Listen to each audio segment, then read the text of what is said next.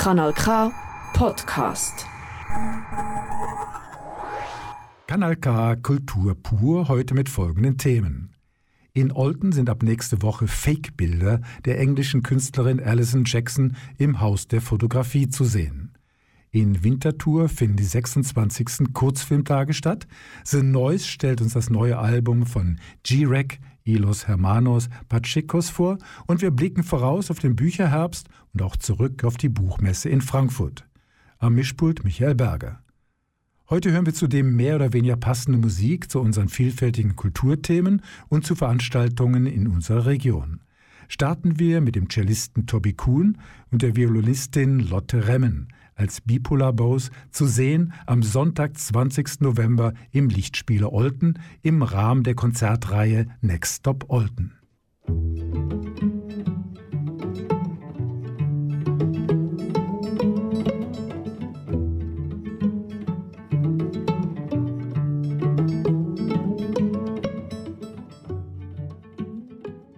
Lady D zeigt den Stinkefinger, Mick Jagger bügelt Hemden, Trump posiert mit verhüllten Ku Klux Klan-Mitgliedern. Auf den ersten Blick wirken die Fotos von Alison Jackson wie Paparazzi-Fotos. Wie macht sie das? Sind diese Fotos wirklich echt? Die Ausstellung Fake Truths im Haus der Fotografie in Olten deckt auf und regt zum Nachdenken an. Anita Huber wollte von Miriam Edmunds Fotohistorikerin und Co-Leiterin des Vermittlungsteams des IPFO wissen, wieso die Werke der englischen Künstlerin Alison Jackson ab dem 11. November in Olten ausgestellt sind. Wir organisieren eine Ausstellung mit der Alison Jackson, weil uns ihre Fotografien natürlich gefallen. Ich bin per Zufall auf sie gestoßen auf Instagram und habe in ihren Kanal so ein bisschen angeschaut und gesehen, was sie macht. Und ich habe das super interessant gefunden. Ihre Werke sind lustig, ironisch und bitterbös teilweise auch. Und gleichzeitig thematisiert sie aber sehr wichtige Aspekte äh, vom gesellschaftlichen Umgang mit der Fotografie, wo wir einerseits spannend finden als Institution und wo wir aber auch gerne möchten mit unseren Besucherinnen und Besuchern können diskutieren. Was macht sie denn in diesen Fotografien? Also ist der Inhalt von diesen Fotografien? Es sind Boulevardbilder eigentlich und sie tut die aber nachstellen mit Schauspielerinnen und bewusst gesuchte Doppelgängerinnen. Kannst du ein paar Beispiele schildern, was man auf diesen Fotografien sieht? Wir haben einerseits eben Promis und Sternli und die Royal Family ganz oft. Man sieht das Bild von Donald Trump, wenn er im White House ist, mit einer Prostituierten. Man sieht ein Bild auch von Donald Trump, wenn er mit dem Ku Klux Klan Arm in Arm geht. Man hat auch den Mick Jagger, wenn er seine Hemden bügelt. Also wir haben ganz viele verschiedene, wie gesagt, sie, sie provoziert sehr. Es ist zum Teil wirklich böse und aber auch ein Kommentar über Nachrichten, die wir gehört haben. Und es ist teilweise auch einfach lustig. Darf man das? So Promis in vielleicht kompromittierende Situationen bringen? Ich persönlich finde, man darf das, weil das ist ein Teil von ihrer Arbeit oder ein, ein wichtiger Kontext für ihre Arbeit ist ja, das sind nicht die Promis, wo sie komprimierende Positionen bringt. Es sind Schauspielerinnen, der Wahrheitsgehalt, der mir diesen Bildern zugestehen, wo komplett nicht gerechtfertigt ist und das genau tut sie auch aufnehmen Werk und das ist ihr super wichtig. Sie selber sagt auch, dass sie Fotografie total nicht cool findet als Medium. Sie hasst sie eigentlich, sie nutzt sie aber zum zeigen auch, wie unglaublich fake das Medium ist. Also auch eben Bilder, die wir in den Nachrichten sehen. Wir hinterfragen das viel zu wenig, ob das eigentlich eine korrekte Darstellung von der Situation ist oder ob uns das einfach irgendwie präsentiert und so in Szene gestellt worden ist. Also kann sie etwas bewirken durch das? Oder was sind so weitere Reaktionen darauf? Die Reaktionen auf das sind unterschiedlich. Also ich, ich glaube auf jeden Fall, dass sie etwas bewirken kann, nicht immer im Positiven. Also sie hat nicht immer positive Reaktionen auf ihr Werk. Sie hat zum Beispiel ausgestellt in Großbritannien und äh, hat King Charles hat sich geweigert, um an die Eröffnung zu kommen.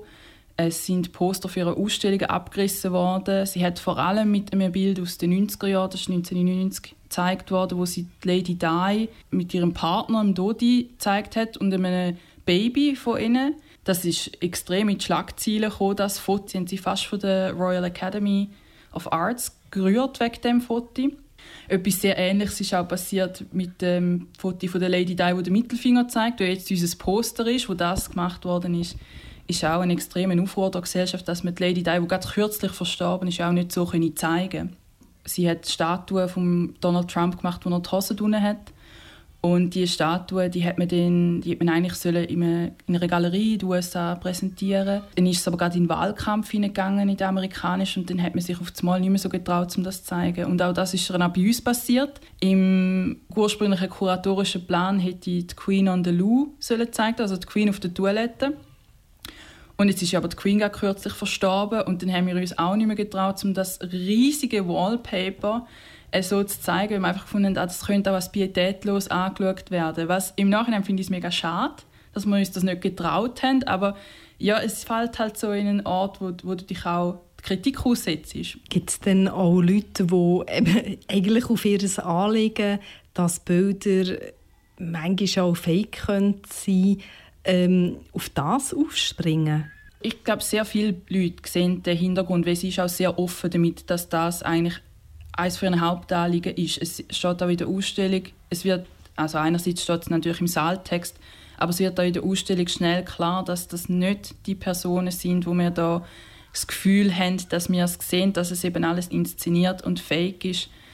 Ähm, ich glaube, da legt sie auch sehr, sehr viel Wert darauf, dass sie nicht ver verwechselt wird mit einer korrekten, mit einer korrekten, in Anführungs- und Schlusszeichen natürlich, Nachrichtenerstattung oder einem Paparazzi-Foto, sondern dass ihre Szenen wirklich auch konstruiert sind. Das leitet sie sehr offen den Besuchenden. Und ich glaube, wenn man ein bisschen kritisch ist und die Ausstellung auch ein bisschen kritisch anschaut, dann kann man da sehr, sehr viel daraus gewinnen. Aus dem offenen Darstellung von, hey, das ist alles nachgestellt und wir sehen gleichzeitig aber so viele Bilder in anderen Medien, über Paparazzi-Bilder zum Beispiel, wo wir einfach glauben, dass es so ist und wir uns dann nicht hinterfragen. Also eigentlich finde ich eine sehr schöne Ausstellung auch, um sich selber im Medienkonsum ein bisschen hinterfragen und das aber auch sehr offen. Also es ist überhaupt nicht versteckt in dieser Ausstellung. Das war Miriam Edmunds vom Haus der Fotografie in Olten. Die britische Künstlerin Alison Jackson stellt mit ihrer Arbeit auch den Voyeurismus der Öffentlichkeit bloß. Ob Mick Jagger tatsächlich seine Seidenhemden selber bügelt, wissen wir nicht. Hören wir jetzt vor mehr Infos zur IPFO-Ausstellung den Bill Withers-Song Use Me in der Interpretation von Extrembügler Mick Jagger.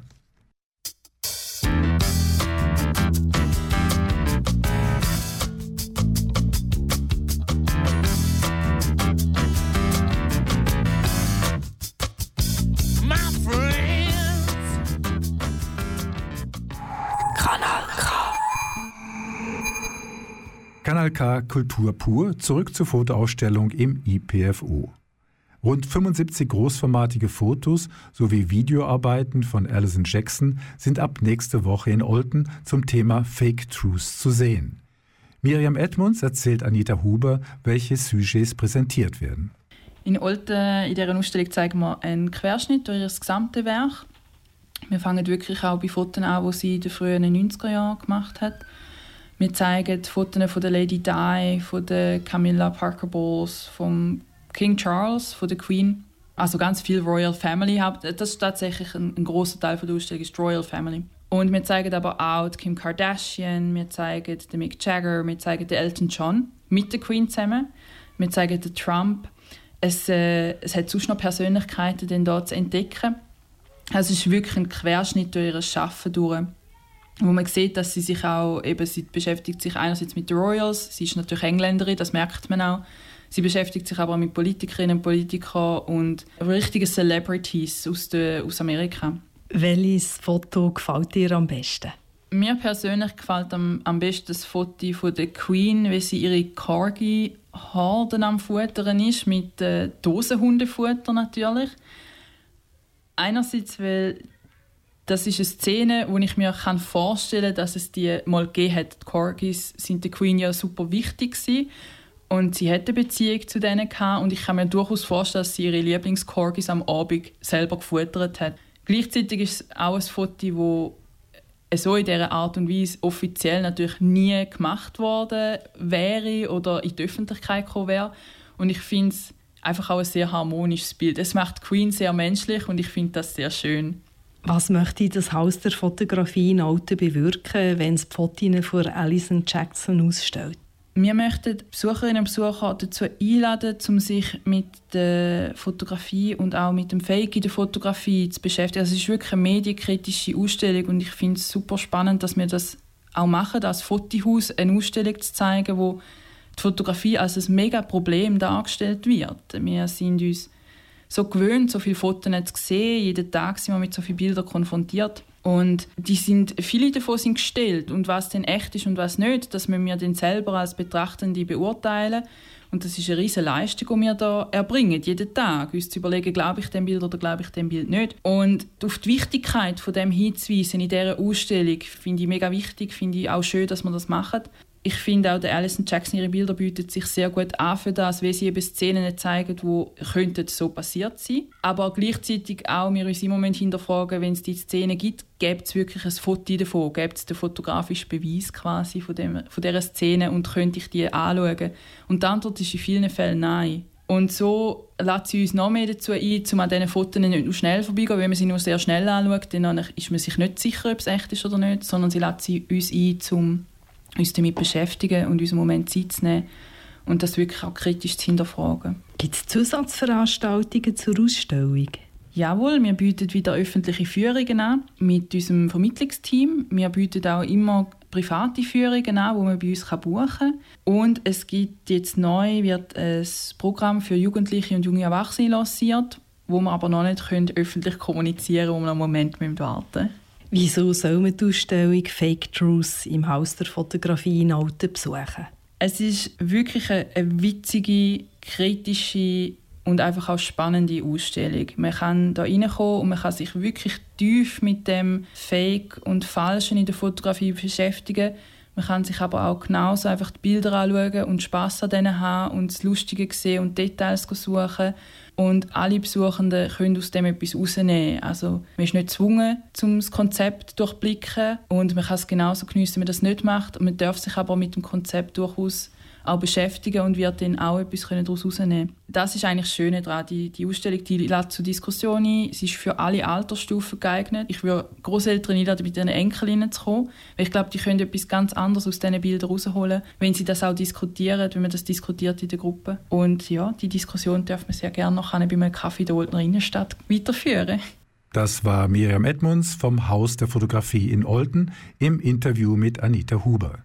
Die Ausstellung Fake Truths zeigt vom 11. November bis am 19. Februar die Werke von Alison Jackson. Mehr Infos zur Ausstellung unter www.ipfu.ch.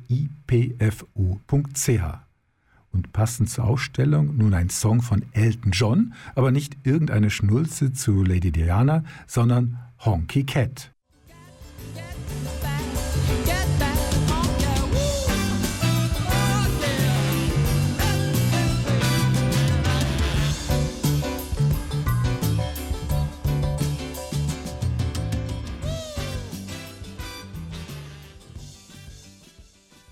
Kanal K Kultur pur. Kommen wir zum Filmtipp. Bereits zum 26. Mal finden, dieses Jahr vom 8. bis 13. November, in Winterthur die internationalen Kurzfilmtage statt. Kurzfilme sind übrigens nicht zu kurz geratene Langfilme, sondern sind ein eigenständiges Filmgenre mit besonderen Ausdrucksmöglichkeiten. Nach den Corona-bedingten Einschränkungen sind dieses Jahr so viele Filme zu sehen wie noch nie. 400 Kurzfilme wurden alleine für den Schweizer Wettbewerb eingereicht, 19 dürfen sich im Wettbewerb messen, 18 davon sind Weltpremieren. Der künstlerische Leiter des Festivals, John Conciani, freut sich auf die Vielzahl der gezeigten Themen. 26 Filme starten im internationalen Wettbewerb. Auch hier sind laut John Concenani die Themen und die Ästhetik sehr breit gefächert.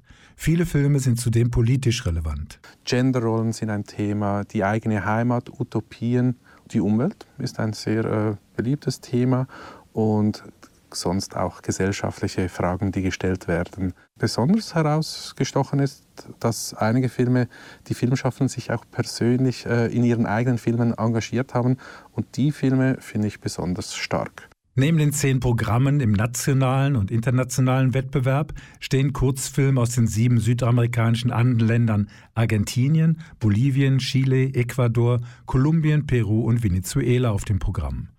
Vom magischen Realismus bis hin zu ästhetisch und politisch interessanten Animationsfilmen für Erwachsene reicht die Spanne unter dem Titel Los Estados Andinos. Was die Länder eint, ist die bewegte politische Geschichte, die multikulturelle Zusammensetzung der verschiedenen Völker, zentral natürlich Kolonialismus und Postkolonialismus, die auch heute noch prägend sind für die Länder. Die Schere zwischen Arm und Reich ist sehr groß und wurde durch Corona noch verstärkt. Diese starken Kontraste werden zum Beispiel im Programm Andean Paradox behandelt. Landschaftsaufnahmen, Megacities, Historisches, ganz verschiedene Themen werden unter Los Estados Andinos behandelt. Aber auch die Genderrollen in den anderen Ländern, welche stark von indigenen Traditionen und der Kirche geprägt sind.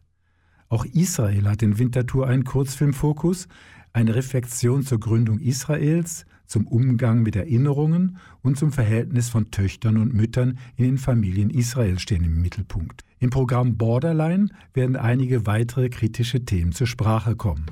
Wenn wir über Israel sprechen, müssen wir auch über das Grenzgebiet sprechen. Es gibt eine lange Tradition von kritischen Filmschaffenden aus Israel, die sich mit der Komplexität zwischen Palästina und Israel auseinandersetzen. Wir wollen diese Thematik aufbrechen und uns damit beschäftigen, wie sieht der Alltag aus für die Menschen, die sich in diesem Grenzgebiet bewegen und mit der Situation leben müssen. Borderline heißt das Programm und ist gedacht als Grenze, aber auch als mentaler Zustand. Die Kurzfilmtage in Winterthur finden zum ersten Mal mehrheitlich auf dem Sulzer Areal statt und alle Filme werden im Kino gezeigt. Das Festivalteam freut sich, dass dank der modernen Soundanlagen der Ton der Kurzfilme dieses Jahr stark verbessert wird. Gala-Events, Installationen, Konzerte, Lesungen und Familienworkshops runden das Kurzfilmprogramm ab. Übrigens wird das Festival auch stark von unserem Partnerradio Radio Stadtfilter begleitet, mit täglichen Talks und Diskussionen aus dem Kurzfilmuniversum. Die Kurzfilmtage Wintertour finden vom nächsten Dienstag, 8. November bis Sonntag, 13. November statt. Mehr Infos unter kurzfilmtage.ch. Und weil im Programm auch der 20-minütige Horrorstreifen von Jan Gonzales High Dose mit Musik von Oliver Sims im Programm läuft, hören wir jetzt Oliver Sims mit High Dose.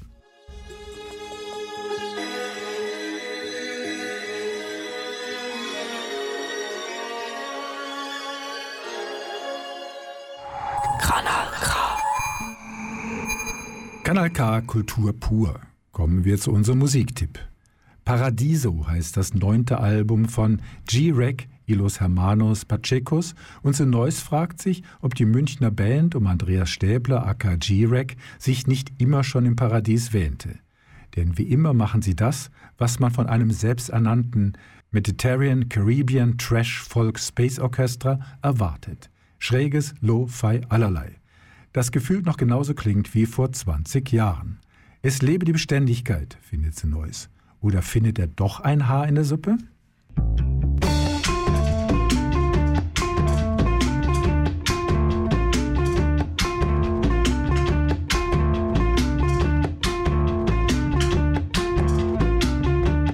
Die elfköpfige Band ist ja beileibe nicht die einzige, die mit Punk-Attitüde einen niederschwelligen Mix mit unterschiedlichen Zutaten zusammenbraut. Aber G-Rag y los Hermanos Pachecos sind trotzdem unverkennbar. Das liegt natürlich an der Attitüde.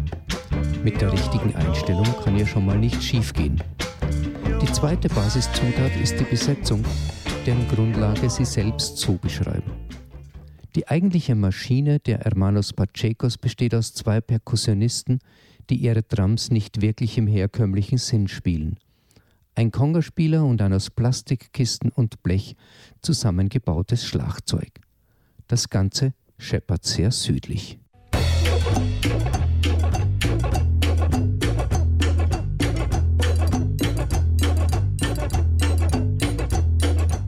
Dass bei der Münchner Band noch einige Bläser mittröten, drei Gitarristen mitschrummeln und Bass, Akkordeon und eher ungewöhnliche Instrumente wie die Kalimba eigene Akzente setzen, ist natürlich auch ganz hilfreich. Tatsächlich gibt es noch ein paar instrumentale Zutaten mehr, wie bei Cumbio Paradiso zu hören ist, das jetzt im Hintergrund läuft.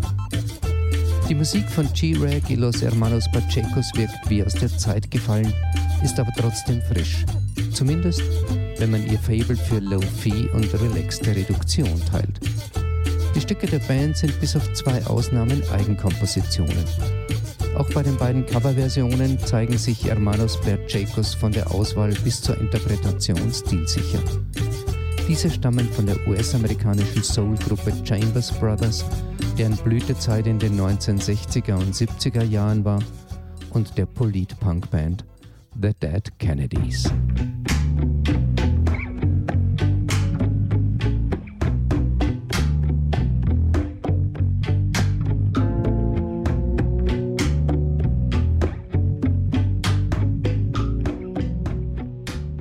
The Noise über Paradiso der Münchner Band G-Rec Los Hermanos Pachecos.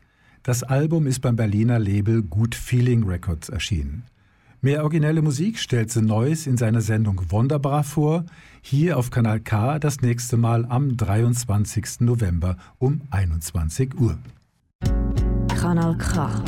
From Aarau with Love. Kanal K Kultur pur.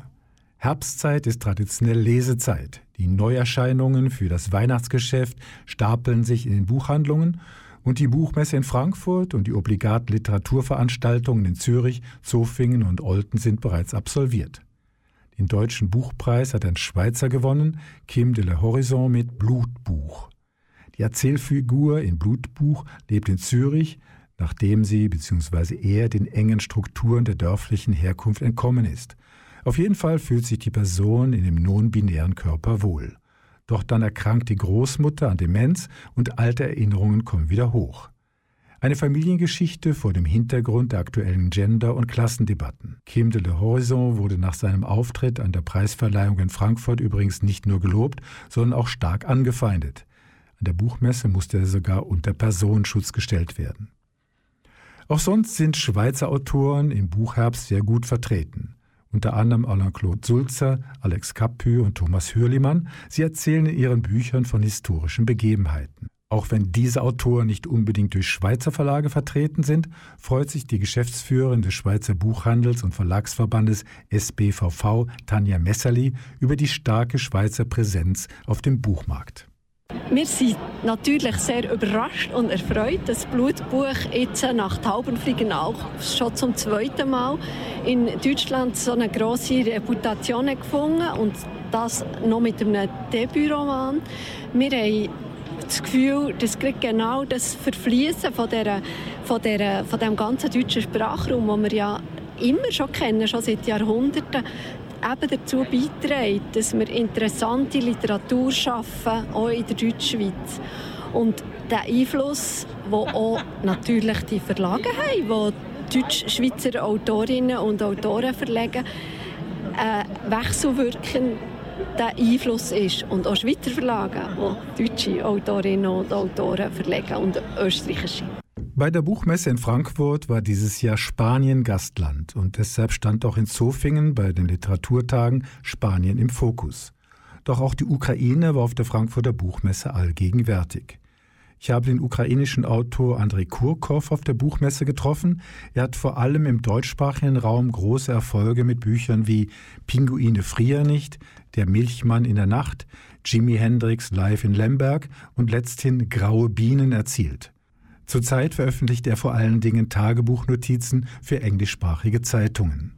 Ich habe ihn gefragt, ob man in der Ukraine überhaupt noch Zeit und Muße hat, Bücher zu lesen oder gar Bücher zu schreiben. Ich glaube, zu lesen vielleicht nein, aber zu schreiben ja. Und ganz viele Schriftsteller, die früher Erzählungen und Romane geschrieben hatten, jetzt schreiben eigentlich Bücher über Krieg, Essays, Artikel für internationale Presse und Tagebücher. Und zum Beispiel äh, Markian Kamisch, ein junger Schriftsteller aus Kiew, der ist als Volontär äh, zum Front gegangen ist. Er schrieb für drei Monate Tagebücher, die waren in La Repubblica in Italien täglich veröffentlicht. Mein Lieblingsbuch von Andrei Kurkov ist übrigens Die letzte Liebe des Präsidenten, auch wenn die politische Situation natürlich nicht mehr die gleiche ist wie bei der Erscheinung des Romans im Jahr 2005, unbedingt lesenswert. Die letzte Liebe des Präsidenten bei Diogenes erschienen. Als großer Reisefan bin ich natürlich immer auch an literarischen Inspirationen interessiert. Reiseführer waren an der Frankfurter Buchmesse kaum noch zu finden, da läuft das meiste direkt übers Internet. Aber die aktuelle Zusammenstellung von Reisereportagen der Literaturkritikerin Elke Heidenreich ist auf den deutschen Bestsellerlisten ganz weit oben anzutreffen.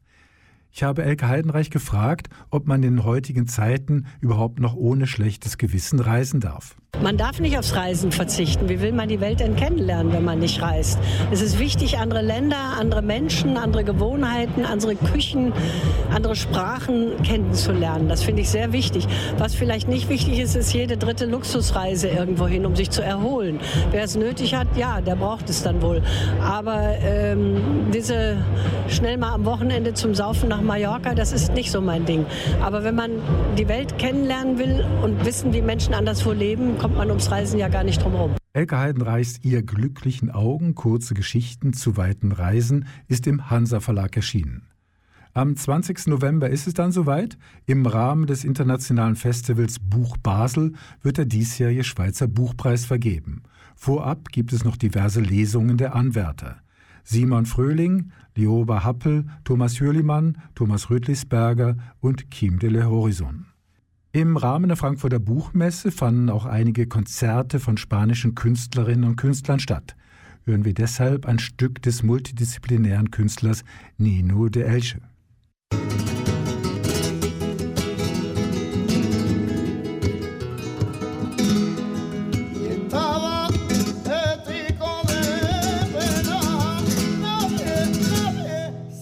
Das war's bereits wieder von Kanal K Kultur pur. Nicht vergessen, ab nächste Woche sind die Fake-Bilder der englischen Künstlerin Alison Jackson im Haus der Fotografie zu sehen. In Winterthur finden dann die 26. Kurzfilmtage statt. Hört rein in das neue Album von G-Rec y los Hermanos Pachecos und lest unbedingt Bücher im Herbst und seid gespannt, wer dieses Jahr den Schweizer Buchpreis verliehen bekommt. Auf eine weitere Veranstaltung möchte ich noch hinweisen. Der Aargauer Trompeter Peter Scherli tourt im November durch die Schweiz und ist mit dem amerikanischen Jazzmusiker Glenn Ferris am 20. November in der Alten Wagnerei in Kölligen zu erleben. Hören wir nun ein Stück von Peter Scherli, Les Plages Infines. Herzlichen Dank Anita Huber und The Neues. Vom Mischpult verabschiedet sich Michael Berger.